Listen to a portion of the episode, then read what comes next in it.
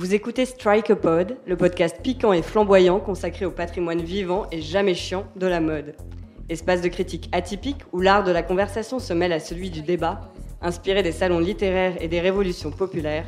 Strike a Pod accueille deux fois par mois les meilleurs experts qui, avec esprit, esprit malin ou esprit sain, s'attaquent aux sujets liés à la mode les plus controversés.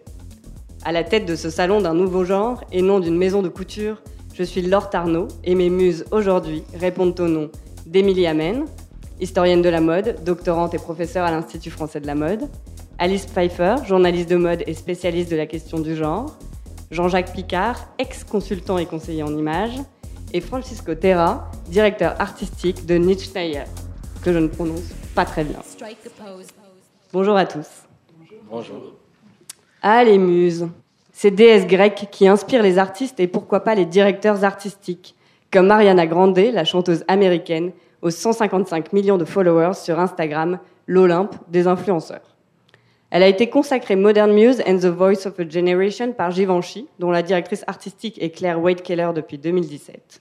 Elle est le nouveau visage de la maison pour la campagne automne-hiver 2019, sous l'objectif du photographe Craig McDean. C'est une campagne qui rappelle un des mythes fondateurs de la maison, la relation exceptionnelle qui unissait Hubert de Givenchy à l'actrice et amie Audrey Hepburn. Et Ariana Grande, dans les premières images qui ont été dévoilées, porte la robe noire au dos décolleté sophistiqué qui a fait le succès du film Breakfast at Tiffany's de Blake Edwards, qui a été adapté du roman de Truman Capote en 1961. Le sujet du salon aujourd'hui, Ariana Grande, nouvelle égérie hepburnienne chez Givenchy. Donc Ariana Grande, c'est la méga star de la pop. Je l'ai dit dans l'introduction, 155 millions de followers. Elle aime beaucoup Breakfast at Tiffany's, elle le cite souvent comme son film préféré. Elle a fait aussi d'Audrey Hepburn une de ses références stylistiques. Dans ses chansons, elle évoque aussi Tiffany's, comme dans Seven Rings. Donc, a priori, on peut se dire que c'est un choix pas complètement incohérent de la prendre comme égérie chez Givenchy. Mais vous, Émilie, en tant qu'historienne de la mode, qu'est-ce que vous avez pensé de ce choix? Ça m'a laissé sans voix. non, peut-être pas non plus, mais euh, je me suis dit plusieurs choses. Je me suis dit que, en effet, ça coche toutes les cases, comme comme vous venez de l'expliquer. Il y a une logique à, à, ce choix, et en même temps, l'un des, l'une des idées majeures de, de, de l'amitié, de la collaboration entre Hubert de Givenchy et euh, Audrey Hepburn, c'était une amitié, une collaboration. C'était un grand couturier, un créateur euh, et une muse. Et là, je me suis dit, bon, on rebat les cartes. On n'est plus tant dans ce rapport-là. On a une égérie, une personne qui va incarner la marque, mais euh, quid de sa relation avec la créatrice actuelle de la marque? Je me suis dit aussi que c'était euh, un nouveau chapitre, ou en tout cas un nouveau point de départ sur euh, les, la sempiternelle question de la relation de leur marque à leur passé, à leur héritage. Euh, comment on réinterprète cet héritage, comment on le fait perdurer aujourd'hui? Euh, ça livre une nouvelle version de cette euh, équation dont on n'a pas fini de, de, discuter. Et Alice, vous, vous avez déjà écrit un article sur le sujet pour les Inrocks. Bah, en fait, moi, ce qui m'a un petit peu surpris, je pense que Audrey Byrne était un choix euh, atypique à l'époque parce qu'elle est, elle est apparue au moment où, où c'était les Marilyn Monroe, etc., Elise Taylor. Donc elle avait un physique vraiment atypique pour l'époque. Elle était très mince, elle portait pas de corset, elle, avait des vêtements beaucoup plus un peu au style beatnik comme ça. Ariana Grande, elle rentre beaucoup plus dans les cases de ce qui est acceptable aujourd'hui. C'est une beauté assumée, classique. Donc elle a un physique qui est moins qui est moins choquant. C'est pas comme si elle avait pris une Brooke Candy ou quelqu'un comme ça. C'est pas euh, ils ont pris une figure qui est à ce point-là typique. Mais après, ce qui est intéressant, c'est que c'était pour Hubert de Givenchy prendre une actrice à l'époque. Corrigez-moi si, si, je dis une bêtise d'ailleurs. C'était un pari qui, parce que ça se faisait beaucoup moins avant, la, proximité et le brand endorsement par les, les, stars se faisait moins qu'aujourd'hui. Et aujourd'hui, ce qui, est le plus audacieux, c'est de prendre quelqu'un à l'image plus populaire, quand le luxe snob au contraire les, ce, genre d'image. Quand on snob les Kardashians, etc. Euh, J'aime beaucoup les Kardashians. Euh, donc c'est plutôt que prendre une actrice classique ou une, Isabelle Huppert ou je sais pas quoi, c'est intéressant de voir qu'ils ont pris quelqu'un qui va toucher la génération millennials et donc ça pose euh, ça, laisse entendre qu'il y a peut-être une clientèle millennials euh, chez Givenchy et puis qui ou, un rajeunissement de leur, euh, customer base.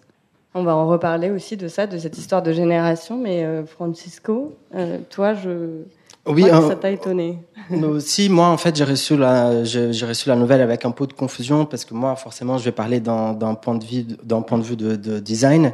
Tu as bossé chez Givenchy. Oui, j'ai bossé chez Givenchy pendant trois ans. Oui, à l'époque de Ricardo Tissi, euh, de, de la, on appelait la collection Rottweiler, juste à la collection du Bambi. Donc, euh, la collection qui a vraiment lancé Givenchy dans, dans, dans la streetwear, dans la pop. On a fait Rihanna, Madonna, tout ce que, tout, tout. Euh, il y avait une relation très forte avec la musique. Et j'ai reçu ça avec beaucoup de confusion parce que je pense que le travail de Claire en ce moment, il refait plat, il, il, il a pas une réflexion vers cette couture-là. Et quand tu fais une robe pour habiller Julianne Moore, tu choisis pas Ariana Grande pour euh, pour faire ton égérie. Il y a un espace entre l'image des collections et des vêtements et l'image que cette fille représente qui, qui s'accole plat. La cliente de Givenchy n'est plus la cliente qu'elle aurait pu, euh, qui Givenchy aurait pu avoir avec Riccardo Tissi. Quand on va en magasin aujourd'hui pour, pour euh, acheter une robe Givenchy, on ne trouvera plus les mêmes imprimés, on ne trouvera plus le même esprit jeune. Et donc je me demande en fait même comment le public d'Ariana Grande va s'identifier avec sa marque parce que je pense qu'ils n'arriveront pas tout simplement. Et je et quand, quand j'étais invité par par le podcast, la, ma première réaction, c'était d'aller sur internet regarder toutes les fois où Ariana Grande avait porté du Givenchy. Et, en fait, elle a jamais porté du Givenchy. Ça commence déjà par là. Et vous, Jean-Jacques Picard euh, ça je, je suis très très gêné. Euh, très gêné par cette. Euh, je, je, crains que ce soit de l'opportunisme et que ce soit juste un prétexte à faire parler les médias. Je n'aime pas l'idée euh, d'associer Audrey Byrne et Ariana Grande, même si je trouve que Ariana Grande, forte personnalité, est très bien. C'est euh, si je me mets sur le trottoir là dehors et que je demande à une jeune fille de 25 ans, connaissez-vous Audrey Byrne? Avez-vous vu Diamant sur canapé? Je crains que la réponse est non, qui est-ce? Donc je pense que c'est plutôt un prétexte, à, c'est plutôt une histoire qu'on raconte pour une campagne de pub qui sera peut-être celle d'une saison, maximum deux, alors qu'au départ, l'histoire d'Audrey Byrne est celle de Hubert Givenchy, idem Jeanne Moreau et Cardin, idem Catherine Deneuve et Saint-Laurent je dois en oublier, euh, sont des vraies rencontres, des vraies connivences, une vraie complicité. Et je crois que le public s'y trompe pas. C'est presque une histoire d'amour par vêtements interposés. C'est presque une, euh, dimension romantique qu'on donne à travers un vêtement. Euh, là, faire porter à Ariana une robe qui est la copie d'une archive que Claire n'a pas dessinée mais que c'est Hubert de Givenchy, c'est un peu comme la robe de Meghan, de Marie, de Marie. Où on est une créatrice. Qui, a été dessinée par Claire White. Voilà. Où on est une créatrice d'aujourd'hui et on imprime à la marque son époque, son passage et son époque. Où on se contente de réinterpréter ce qu'on a trouvé dans les archives. Alors, pourquoi pas? Ça, c'est une option. Euh, je ne suis pas certain qu'aujourd'hui, euh, les consommateurs, et surtout les jeunes consommateurs, vont euh, se laisser avoir par ce mensonge publicitaire. Euh, même si Ariana Grande a 150 millions de, followers et que un millionnaire achète, ça fera vendre beaucoup, mais ça ne fera pas forcément une fidélité à la marque. Et je crois qu'aujourd'hui, cette génération, la génération que vous représentez, est exigeante, a beaucoup de rigueur en termes de sincérité, intégrité, euh, vérité, honnêteté, parce que euh, la génération à laquelle j'appartiens, euh, on a quand même fait prendre souvent des vessies pour des lanternes. Donc je peux le dire d'autant plus relax que j'ai été souvent complice de cette stratégie. Donc je le dis vraiment très relax, mais je vois qu'aujourd'hui, les marques qui plaisent, euh, que ce soit des produits de, soins, que ce soit euh, des vêtements, que ce soit la manière de se nourrir, que ce soit euh, la manière de se cultiver, de, de acquérir des émotions, je trouve qu'il y a une plus grande exigence de vérité. Et ce qui m'ennuie, c'est pas que Givenchy utilise l'Ariana Grande, ça j'aime beaucoup l'idée, why not? Mais habillé, habillé dans Givenchy 2020 pourquoi faire un, un regard en arrière nostalgique, fake? Ou alors elle va chez Didier Ludo et elle s'achète une robe de Givenchy. Qui est Didier. Ludo? Qui Ah, est pardon. Didier Ludo? Didier Ludo, qui est cet antiquaire de, de- de vêtements couture. Alors, elle va, elle va chez Didier Ludo, elle s'achète du Givenchy époque Audrey Hepburn. Ça, je peux comprendre. Mais faire une, une adaptation d'une robe mythique comme cette robe noire, je trouve ça, je trouve que ça, bon, c'est un peu, voilà, vous avez compris que j'aime beaucoup l'idée. Moi, ça me fait réagir à quelque chose. Je me demande parfois si nos remarques et la manière parfois un peu outrée dont on peut justement recevoir ça, c'est pas la réaction d'un petit entre-soi de gens de la mode qui est tout à fait capable de dire derrière Givenchy, en fait, euh, déjà Monsieur Givenchy n'est plus là, c'est Claire White Keller, euh, et qu'en fait ça, ça concerne voilà une, une partie assez euh, restreinte de- d'un potentiel public et d'un potentiel euh, d'acheteurs potentiels, et qu'en fait finalement, ou, ou même parfois, euh, voilà, en, en parlant des équipes marketing de marques de luxe aujourd'hui, disait que finalement il y avait beaucoup de consommateurs qui pensent que par exemple Christian Dior est peut-être même encore vivant, ou que Louis Vuitton c'est donc je me dis qu'il y a aussi, on, on fait souvent le, le procès comme ça parce que nous ça nous touche beaucoup et que ça nous interpelle et que finalement, si on est assez cynique aujourd'hui, une marque, c'est euh, voilà, c'est le nom de son fondateur, c'est l'image qui a été construite et qui est encore construite par sa communication, et que finalement, entre Ariana Grande et le, et le nom Givenchy, les millions de, de followers d'A- d'Ariana Grande s'accommoderont très bien qu'on retrouve pas la patte de Claire White Keller. Nous, ça nous ça nous chagrine et, et on trouve que c'est injuste, mais Là où je vous suis complètement, c'est que je suis tout à fait d'accord. Je trouve que c'est une bonne idée que cette chanteuse soit payée pour faire la publicité de la marque Givenchy. Vous savez combien elle est payée d'ailleurs? Non, mais ça doit être pas mal, j'imagine, sinon elle ne ferait pas.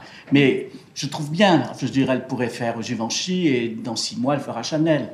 Pour- Pourquoi pas? Mais ne pas dire c'est la nouvelle Audrey Hepburn. C'est ça que je veux dire. C'est là, c'est là où je suis, c'est là où j'abandonne l'idée. Oui. Elle, chez Givenchy, why not? Elle, incarnant Audrey Hepburn, voilà, je, euh, point d'interrogation. Oui, justement, parce qu'en fait, c'est, c'est- c'est- ça remet en question aussi le rôle de, de, de la muse pour un, pour un designer. Je pense pas que euh, Claire elle a une relation très euh, proche avec euh, Ariana Grande pour qu'elle puisse lui inspirer à faire des collections.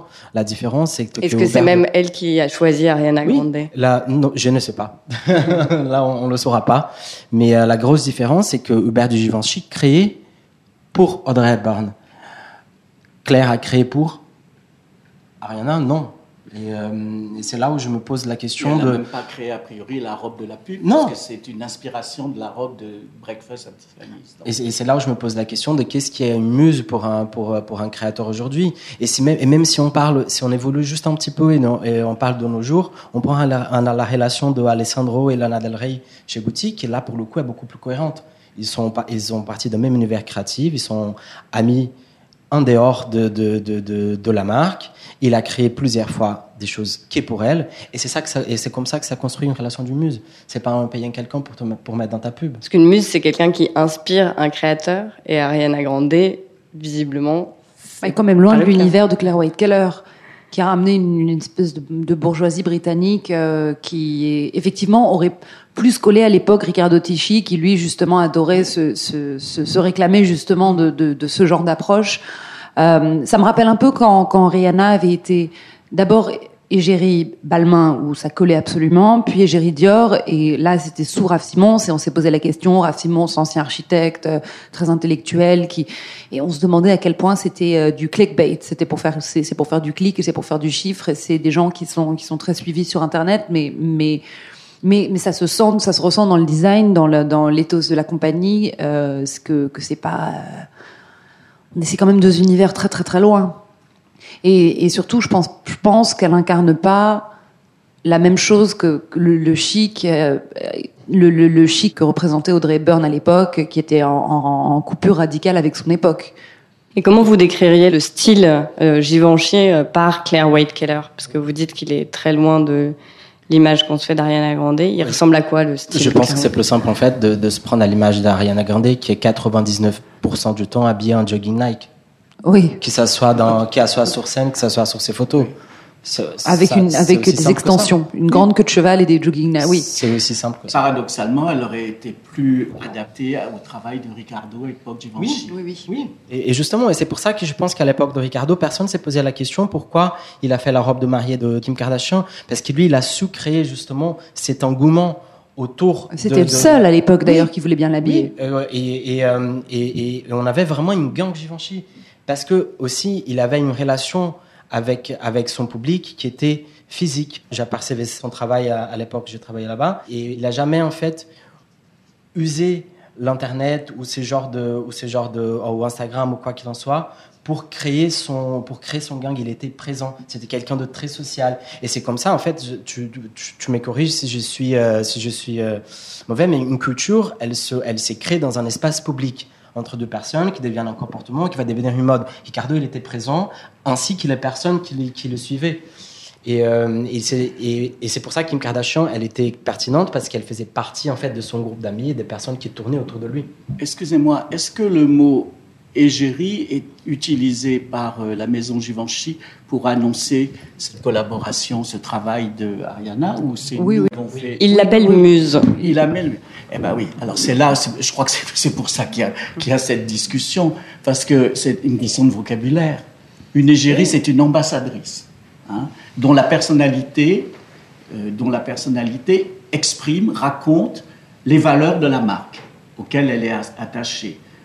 Et là, ça fait 15 minutes qu'on dit, mais euh, cette chanteuse n'a pas grand-chose de commun avec euh, les valeurs de la marque Givenchy.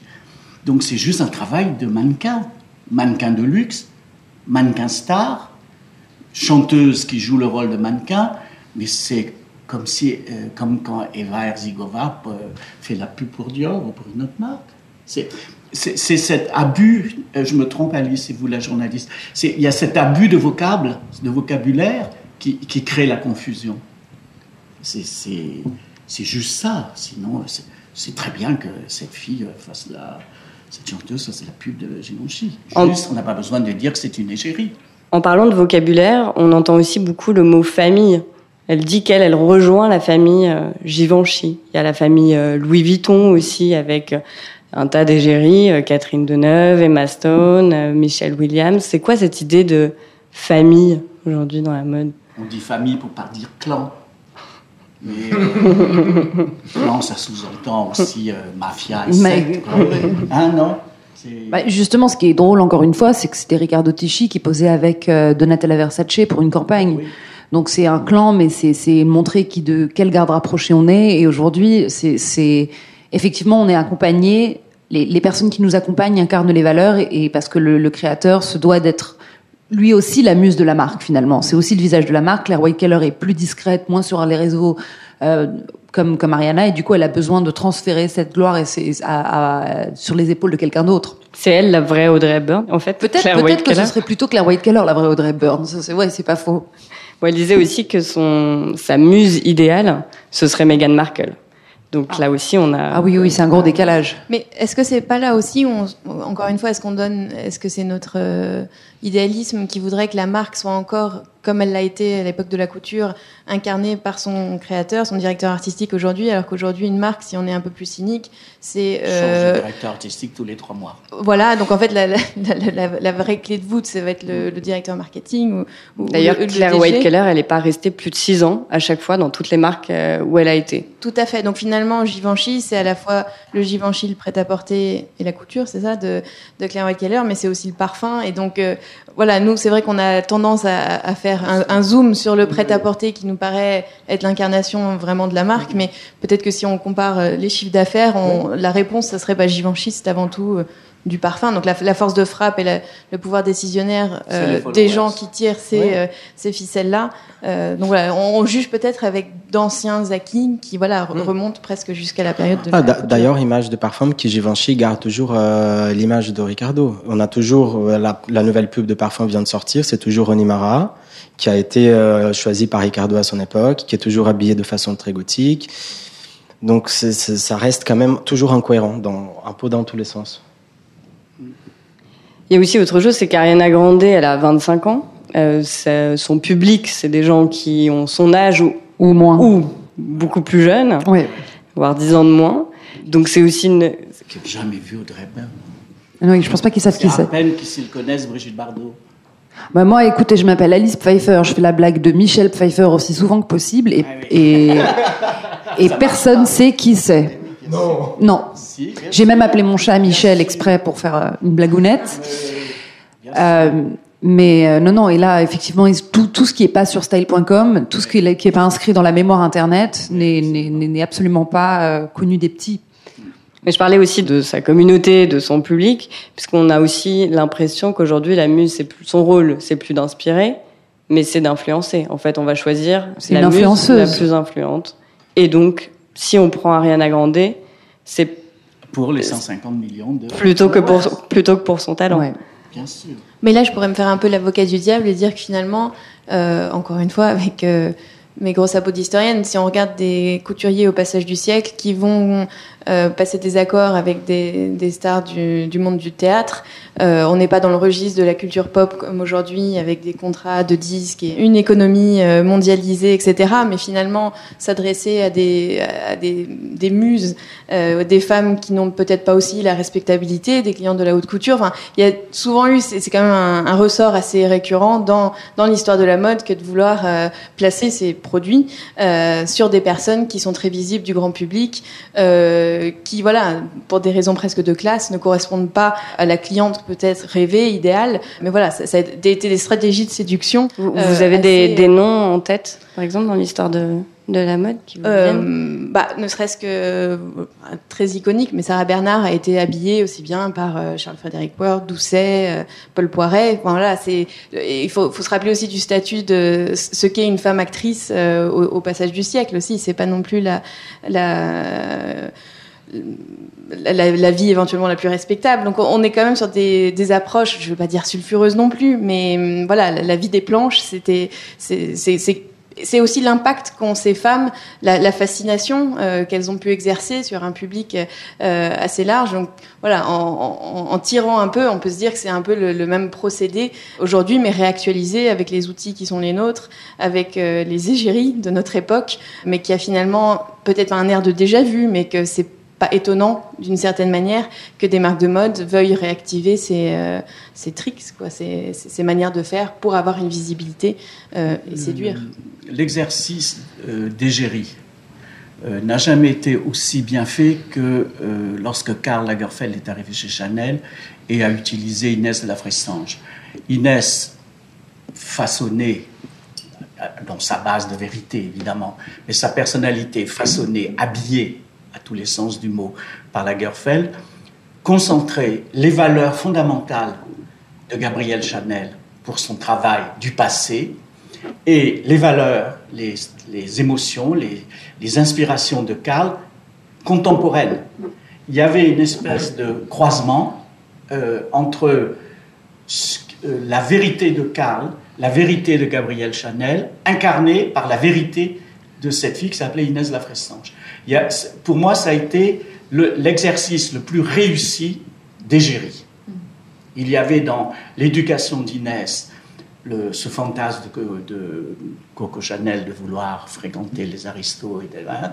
Il y avait la provocation que Karl aime toujours mettre et que aimait aussi euh, Gabriel Chanel. Donc tous les composants ont été euh, non seulement rassemblés, mais dosés et euh, packagés.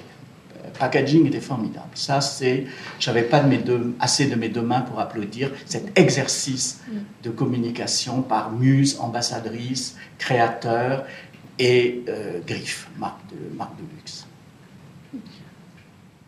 Moi, je voulais peut-être revenir sur un paradoxe. Euh, quand on parlait tout à l'heure du fait que peut-être la génération que, que vise précisément cette publicité avec Ariana Grande le, euh, et le rapport à, à l'histoire et à la connaissance historique et la connaissance de, de la filmographie ou même de Audrey Hepburn elle-même, euh, c'est intéressant de voir que tout en s'adressant à, à- à cette génération, euh, la, pirouette qu'a qu'a mis en place la, la marque ici, c'est quand même de réaffirmer cette euh, filiation historique. Donc, même si on est dans l'immédiateté et euh, une génération qui serait exposée à des images euh, peut-être davantage coupées des sources, etc. Enfin voilà, tout le procès qu'on peut éventuellement faire au rapport à, l'image et à l'histoire de l'image et à la culture visuelle des millennials, on sent que malgré tout, la marque, elle, va réaffirmer le fait de dire, ben nous, notre filiation, c'est Audrey Hepburn, c'est toute, cette culture cinématographique. Donc, c'est aussi ça qui m'avait interpellée. Je, je l'ai dit brièvement en introduction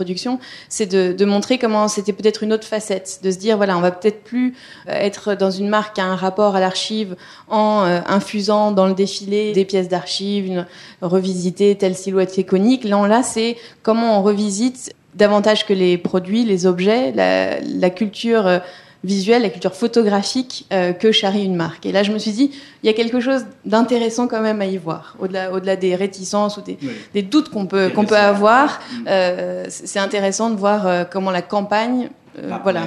Ouais. Est-ce que c'est pas aussi parce que Givenchy, c'est peut-être la maison de couture qui est autant liée au symbole qu'est Audrey Hepburn Dior, ça va être le New Look. Chanel, ça va être les perles ou le camélia ou la petite veste noire. Et finalement, Givenchy, est-ce qu'on lit vraiment cette maison à un vêtement? Est-ce qu'on ne lit pas plutôt la maison à ce visage euh, d'Audrey Hepburn? Il y a ça, et puis il y avait, il y avait aussi un certain, un certain minimalisme. Il me semble que c'était. Alors, quel aristocrate est-ce qu'il avait habillé? C'était.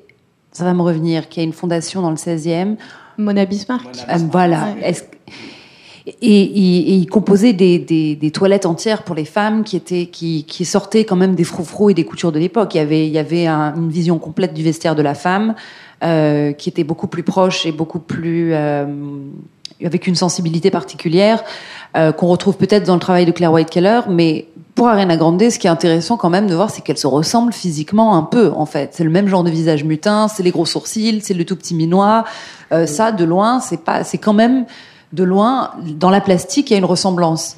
Oui, dans la plastique et dans la façon de euh, et dans la façon de traiter son look aussi, que ce soit Audrey Hepburn et Ariana Grande. Des trucs, un truc elles ont toujours un one look c'est un one look fille à Audrey Hepburn avec ses cheveux à la garçonne qui a duré très longtemps et avec son ponytail aussi qui est très. Euh, bah, c'est le look qui, qui s'appelle gamine ou qui s'appelle euh, ou femme enfant. Hmm. Et ça, elles ont ça en commun. C'est aussi quelque chose, une, une, espèce de porosité entre, pas entre les genres dans, dans le cas d'Ariana Grande parce qu'elle est, elle est beaucoup plus féminine, ce qu'elle a en plus, c'est les faux ongles, le beaucoup plus maquillée, etc. Mais entre les générations. Et ça, Audrey Hepburn avait, avait, elle avait, c'était une jeune fille à tout jamais, donc qui permet de toucher euh, tout, toutes les, tous les publics. la génération à laquelle elle appartient vraiment, les plus jeunes, et Ariana Grande a cette force aussi. Euh, c'est qu'elle a l'air d'avoir 12 ans et demi, grosso modo. Euh, et avec euh, et, un following. Tout, en jouant avec une image assez sexuelle Beaucoup plus sexuée que, que Audrey Hepburn, qui était justement ce qui la différencié des autres stars de l'époque. Donc euh, ça, ça c'est différent, mais elle permet de, de, de, réconcilier deux parties dans le luxe, c'est-à-dire que le luxe est habitué à avoir des figures beaucoup plus jeunes pour incarner finalement une clientèle qui aura trois fois l'âge de la muse, mais aussi de parler à tout, tout un, réseau pop culture euh, qui, qui, est intouchable par la marque, parce qu'elle a un réseau euh, musical qui est phénoménal, à une heure où, où, les musiciens ont jamais été plus proches des maisons de couture que jamais. Je veux dire, maintenant chez Next Models, il y a toute une section qui, il y a une section influenceur, et à l'intérieur de cette section influenceur, il y a une section musicien. Il y a beaucoup de chanteuses d'ailleurs euh, issues de la pop culture qui ont posé pour des euh, maisons de luxe. Il y a eu euh, Madonna, Miley Cyrus, Britney Spears. mais c'était anecdotique. Celui qui a démarré cette, cette, ce rapprochement, c'est quand même Eddie Slimane chez Dior. Oui, c'était, c'était des gens beaucoup plus pointus, c'était des, des petits chanteurs qui cherchaient. C'était quand même la musique. Oui, c'était la, musique. mais, mais, pas la pop culture. Mais lui, c'était le casting sauvage plutôt. Des, des, ah oui, non, mais pas dans, pas dans les campagnes, on avait, dans les images, on avait quand même des gens qui étaient célèbres, ne serait-ce que, j'ai un truc de mémoire, celui qui avait toujours un chapeau. Euh, Peter Peter Doherty. Euh, non, il y a une chose qui me trouble un peu. Euh, est-ce qu'on sait s'il y a plusieurs visuels pour cette campagne ou il n'y a que le visuel de la robe de Givenchy? Moi, j'ai que vu celle de dos. Parce que ce qui est en milieu, moi, si je suis le créateur de la maison, c'est que euh, la campagne euh, de la marque pour laquelle je travaille et pour laquelle je suis payé, c'est une robe que je n'ai pas dessinée. Ça, il y a quand même un, quelque chose qui est... Ah, c'est joindre plusieurs... Mais c'est joindre plusieurs mondes, du coup. Ça veut dire c'est une façon de, de, popifier son histoire. et, euh, et de rendre l'histoire, de dépoussiérer son histoire en le mettant sur un corps jeune qui est euh, le- le- l'opposé sur un exact. corps jeune une création de Claire Hyde Parce que elle n'a pas encore de hit ou de best-seller, alors il s'appuie sur le best-seller, euh, un best-seller de l'histoire. Mais il pourrait le C'est pour ça que je vous dis que moi, je, je serais, je n'aurais pas trop aimé cette sanction. euh, Complètement d'accord. Ouais. Mais c'est c'est là où, si on est extrêmement négatif aussi, on, on, on pourrait euh, formuler le scénario suivant, c'est-à-dire qu'en fait, on a à peine encore besoin de DA dans une maison de couture. Finalement, un département marketing et un département communication qui puisse dans les archives euh, et des produits et des images et qui euh, voilà pro- produit du parfum. Je trouve que c'est c'est presque un peu euh, soit inquiétant, soit soit nostalgique quand on regarde ça ou angoissant, c'est de se dire mais quelle place pour le pour le directeur artistique des collections de prêt-à-porter euh, dans cette équation? me revient en mémoire euh, la raison pour laquelle euh, Alexander McQueen a quitté Givenchy. Euh, Monsieur Arnaud, à l'époque, je travaillais pour Givenchy, m'avait demandé d'essayer de rattraper Alexander, qui, qui avait dit qu'il s'en allait dans un groupe concurrent. Et je lui dis, Alexander, je suis le dernier missionnaire envoyé par Monsieur Arnaud pour voir s'il n'y a pas une possibilité de te garder avec nous quand même. C'est tellement formidable ce que tu as fait, tout ça. Il m'a dit, Monsieur Picard, dans avec son, accent anglais très dur, il m'a dit, Monsieur Picard, je vais vous expliquer.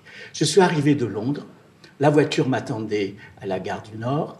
J'allais rentrer dans la voiture quand j'ai levé les yeux et que j'ai vu cette énorme publicité du parfum Givenchy qui s'appelait Haute Couture.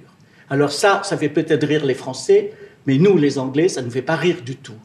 Ensuite, le mannequin, alors j'ai oublié le nom du mannequin, d'une blonde, euh, blonde et blanche, portait une robe fourreau manière Rita Hayworth en satin, qu'on n'a même pas demandé à moi de la dessiner, cette robe. Et je me suis dit, Alexander, qu'est-ce que tu fais dans cette maison qui dénie à la fois ta présence, à la fois ton travail en matière de vêtements? Et il dit, je ne demande pas qu'on me confie la direction artistique du parfum, je demande simplement, parce que je suis un styliste, qu'on me fasse faire la robe que porte le mannequin. Alors vous voyez, je me suis dit qu'il fallait mieux que je parte. C'était sans appel. Hein. Ça, quand je suis allé rapporter Oui. ça à M. Arnaud, c'était sans appel. On n'a pas pu le Ah rattraper. ouais. Ça lui a pas donné envie d'avoir d'autres stratégies depuis? Euh, je sais pas. Mais euh, ça, ça m'a beaucoup, beaucoup frappé. Je me suis dit, mais finalement, c'est pour ça que je pense à Claire aujourd'hui. Finalement, il y a, sous prétexte de optimisation marketing et rentabilité de chiffre d'affaires, des violences commises, euh, commises. Et je crois que la nouvelle génération, la celle qui arrive, a des exigences beaucoup plus violentes en matière de respect, globalement, pas simplement, mais globalement dans tous les domaines, d'intégrité et de respect. C'est pour ça que je suis très... euh, si j'étais si j'étais toujours chez Givenchy, je me serais sûrement beaucoup bagarré contre cette campagne. Et Francisco et Jean-Jacques, vous allez sûrement pouvoir répondre, mais à l'époque de Riccardo Tisci, ils ont très peu touché à l'image d'Audrey Hepburn, justement. C'est pas du tout une. Alors c'est très simple, nous avions consigne de ne pas, nous avions consigne de ne pas euh, utiliser Audrey. Qui avait donné la consigne? Monsieur Arnaud m'avait donné cette consigne à moi quand je faisais le casting. Et il m'a dit Écoutez, mon ami Picard, pour une fois, faites-moi confiance. Oubliez Audrey Hepburn, oubliez Breakfast Tiffany's. Je vous en prie, trouvez, euh, donnez à vos candidats, là au casting, donnez d'autres éléments de motivation que ce regard nostalgique. Nous avons rencontré avec le président de l'époque 18 candidats. Je vous jure que sur les 18 candidats, on a eu 16 dossiers dont, le dos- dont la première page était Audrey Hepburn et Givenchy. Et celui de Ricardo Ricardo, c'était trois mots. Il y avait iconique, aristocratique et un autre mot. Gothique, non, je sais pas. Gothique. Non, c'était Oui. pas gothique. Ça aurait pu être gothique, mais c'était pas Gothique. Émotionnel. Émotionnel. Et en anglais. hein. Et euh, le meilleur dossier qu'on n'a pas pu embaucher parce qu'il n'y avait pas le budget, c'était euh, ce duo de New York, euh, Proenza Schouler. Proenza Schouler, merci. Proenza Schouler qui avait juste une feuille, ça c'était magnifique, et il y avait la photo de Charlotte Casiraghi de Monaco. Et je trouvais que c'était une réelle réinterprétation tout à fait contemporaine. On parle de ça il y a plus de dix ans. Oui. hein. Donc elle était jeune, elle allait devenir une femme extrêmement médiatisée. Et il y avait juste son portrait, une jolie photo d'elle, je les ai trouvées dans Paris Match ou je sais pas où, une jolie photo d'elle. Et ça se suffisait. C'est-à-dire que l'incarnation du futur Givenchy, c'était le visage et le style de vie de cette femme, c'est-à-dire une aristocratie déjantée. Parce que c'est quand même le Rocher, quand même une, une famille. Peut-être que dans le dossier de Claire, il avait une photo de Ariana Grande, on n'est pas au courant. Peut-être. Absolument. Imagine comment lancer la rumeur. Quel est l'intérêt pour Ariana Grande de s'associer euh, à cette maison-là? Qu'est-ce qu'elle, euh, qu'est-ce qu'elle, qu'est-ce qu'elle récupère comme val spéculation personnelle, alors, parce que Bah, c'est des, lettres de noblesse quand même pour, un- pour un monde qui, fait semblant d'en avoir assez bien. Euh, mais il faut quand même se souvenir que jusqu'à très récemment, les rappeurs n'étaient jamais présents, les pop stars n'étaient jamais présentes, qu'il y avait des qu'on- que- qu'il y a une longue histoire en fait de, de pop stars et de rappeurs qui ont tenté de faire des fringues qui n'ont pas marché. Euh, P. Il avait fait Sean John, ça avait jamais marché. Euh, c'est quand même tout récent cette proximité et, et ça passe par Instagram. Donc je pense qu'il y a quand même quelque chose sur le, le fantasme de Paris, le fantasme de la de l'aristocratie, euh, qui est justement ce qui lui manquait en sérieux et qui et qui va euh, asseoir une, une image autre que le, le- le petit objet sexuel qu'elle représente. Et on peut aussi peut-être recontextualiser notre discussion qui a lieu deux, trois jours après la, Fenty, Rihanna. Voilà. Donc je me dis qu'il y a peut-être aussi des, des résonances euh, particulières euh, avec le fait de soit utiliser comme muse, en effet, quelqu'un issu de la, de la culture euh, musicale populaire américaine, ou lui donner les, les, les rênes de, de la création d'une d'une maison de couture. Là, je trouve que toutes les cartes sont un peu rebattues sur euh, quel est le rôle de qui, quel- d'où vient la haute couture et la haute culture, et, et d'où vient la pop culture et la... la voilà, c'est vraiment high and low là. Donc pour. Rihanna qui lance Fenty, sa maison, soutenue par le groupe LVMH, ce, qui n'a- ce que le groupe n'avait pas fait depuis les années 80 avec euh, Christian Lacroix. Et d'ailleurs, euh, dans un article 86, hein, pas 80. 86, dans une Fin euh, 80. dans une interview que Rihanna a donnée au Monde, elle dit elle qu'elle est euh, ce qui rend sa marque unique, c'est que c'est qu'elle en est la muse. Donc elle est à la fois PDG, directrice artistique et muse. Mais à la limite, j'adhère plus à cette, euh, j'adhère plus à cette collaboration. Enfin, je veux dire, j'adhère- plus à cette aventure qui me paraît plus intègre. Euh, je veux dire, euh, c'est elle.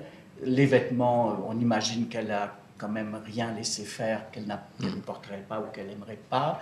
Elle va soutenir au sens de, euh, de, de- comment on de promouvoir cette collection. Euh, il y, a, une logique et des évidences que je trouve plus fortes que dans l'association Givenchy.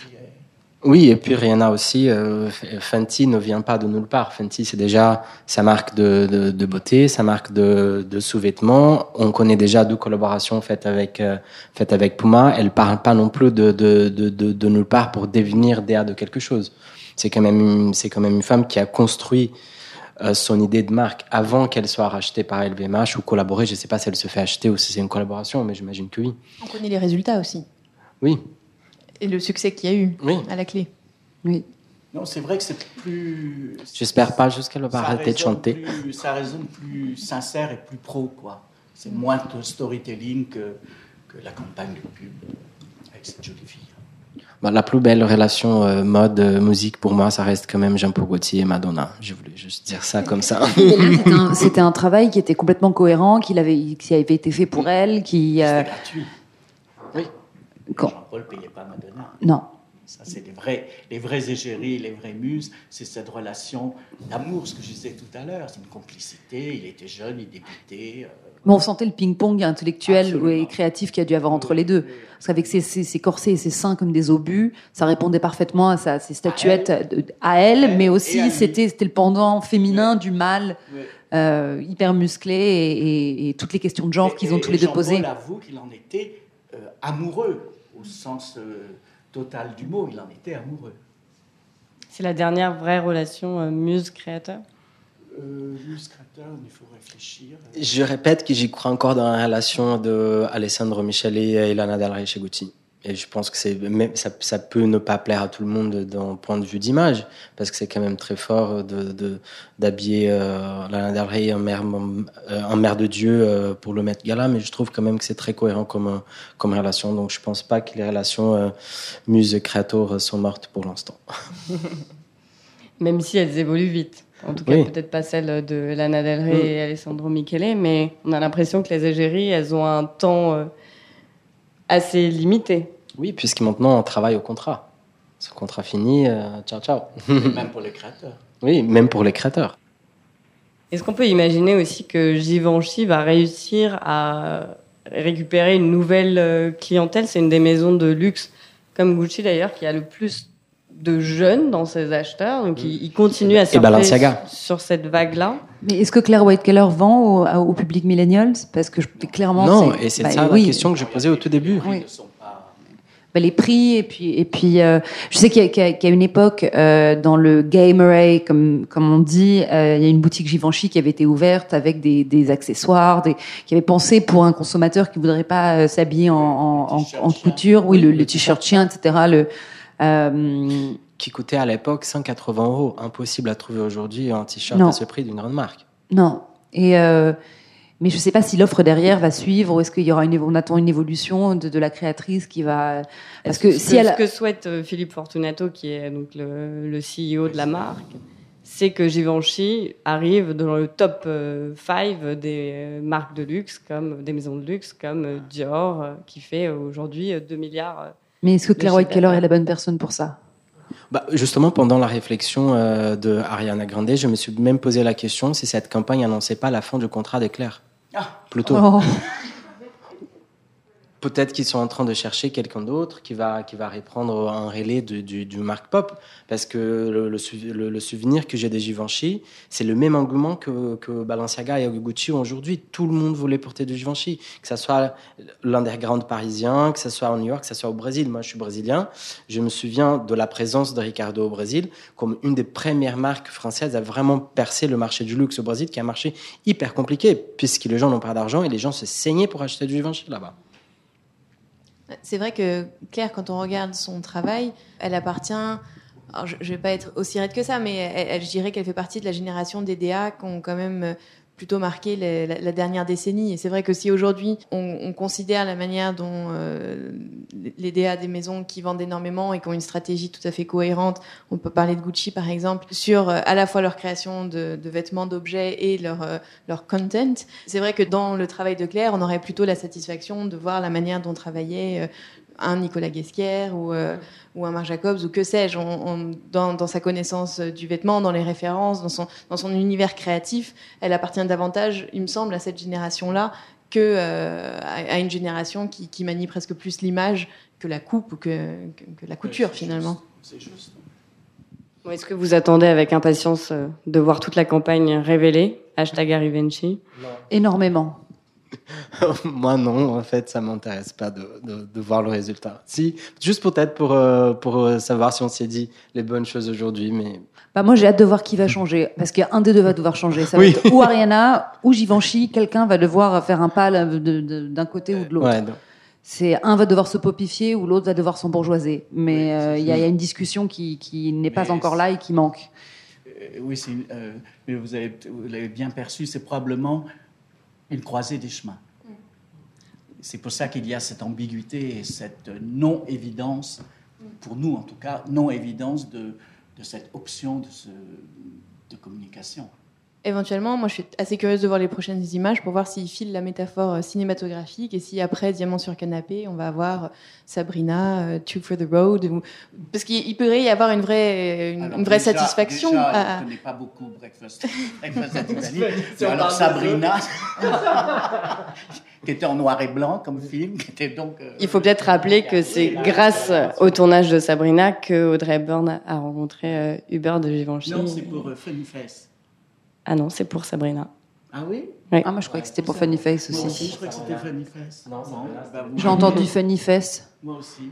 Donc, voilà. Émilie Sabrina ou Funny Face mais- en tout cas, c'est vrai que Sabrina est un film formidable et qui démontre justement le, le- le potentiel du vêtement et, de son image, peut-être plus sûr. encore que, qu'autre chose. Donc, ça serait, je sais pas, peut-être que nos recommandations pour le- le- la, la communication chez Givenchy, ce serait de, Moi, de je se pencher curieux- sur Je ce. suis curieux de voir ce la cas. suite pour savoir comment on passe euh, visuellement, pour le grand public, d'une robe d'archives à une création 2000, euh, on est en 2019 Oui. 2019. Je trouve que c'est... euh, Je ne peux pas imaginer que le visuel va rester scotché euh, Breakfast at Tiffany's. Non, mais la pastille, je veux pas durer si longtemps. Je- oui, c'est pour ça. Je, je voudrais bien voir Ariana Grande Bon. dans une robe qui a défilé en mars. On attend, on verra les images, on verra si vos pronostics euh, sont bons ou pas. Merci à tous d'être venus euh, débattre aujourd'hui. Vous, pardon. J'espère que vous reviendrez Avec tous plaisir. ensemble. Avec plaisir. Avec Zizir, comme disaient les petits en 2015. Strikepod est une aventure commune. Merci à mes impertinents strikers qui travaillent dans l'ombre pour faire éclater la contestation. Diane, Giacomo, Judy, Juliette et Juliette, Natacha, Pauline. Merci aussi Tristan pour ce remix de Vogue de Madonna qui nous fait danser en début d'émission.